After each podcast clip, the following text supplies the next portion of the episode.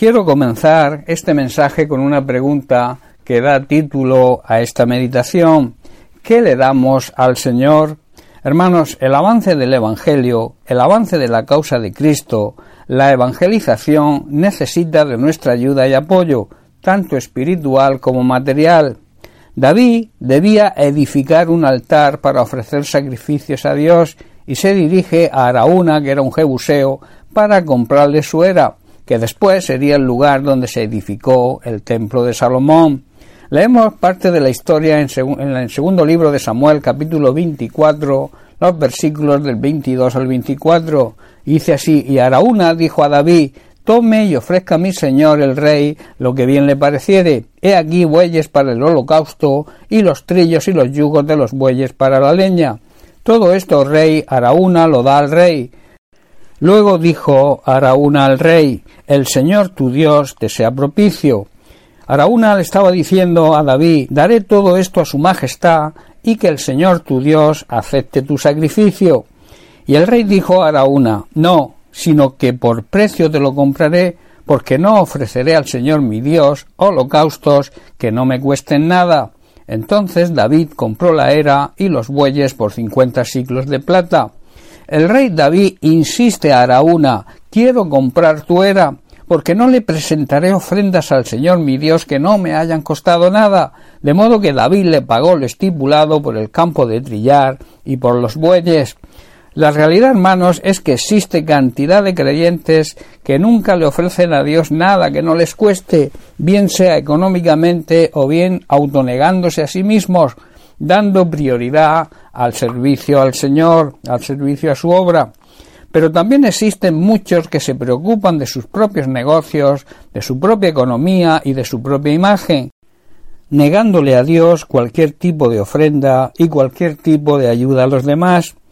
Hermanos, hay personas que dicen y se creen buenos y perfectos cristianos, pero que su única preocupación es acumular riquezas y bienes materiales, despreocupándose de la obra de Dios.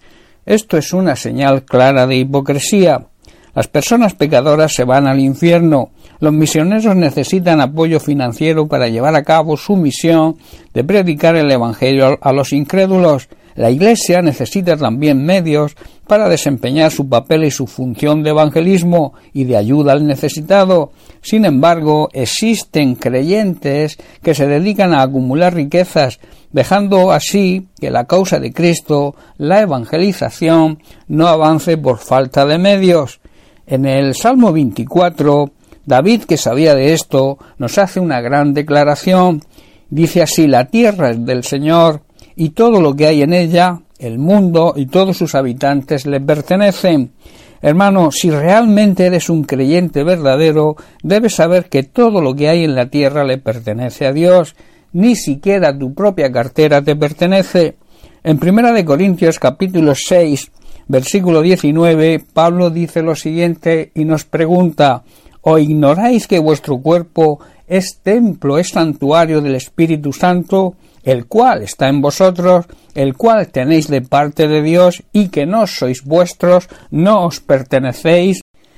Hermanos, ni siquiera nosotros mismos nos pertenecemos.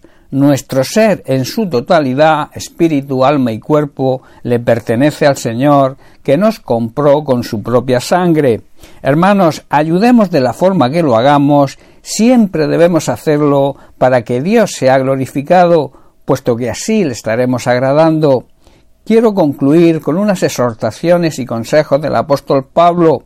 En Primera de Corintios capítulo 10 versículo 31 Pablo nos dice ya sea que comáis o que bebáis o que hagáis cualquier otra cosa, hacedlo todo para la gloria de Dios. Cualquier cosa que hagamos, hermanos, sea lo que sea, debemos hacerlo para que la gloria de Dios, para que Dios sea glorificado con nuestra conducta, con nuestra manera de vivir. Y también en Colosenses capítulo 3 versículo 23, Pablo nos exhorta diciendo, y todo lo que hagáis, hacedlo de corazón, como para el Señor y no para los hombres. Debemos, hermanos, trabajar y hacer todo de buena gana, que haya gozo en todo lo que hagamos como si fuera para el Señor, para agradar a nuestro Señor y no para agradar a la gente. Sigamos pues el ejemplo de David cuando Araúna le regalaba los terrenos de su era para la edificación del altar. Él le contesta Insisto, quiero comprarla. No le presentaré ofrendas al Señor mi Dios que no me hayan costado nada. Recuerda, y te dejo con esto, el avance del Evangelio, el avance de la causa de Cristo, la evangelización, el proclamar las buenas nuevas, las buenas noticias de salvación, necesita de nuestra ayuda y apoyo, tanto espiritual como material. Bien, pues hasta aquí el mensaje de hoy. Que Dios te bendiga. Un abrazo.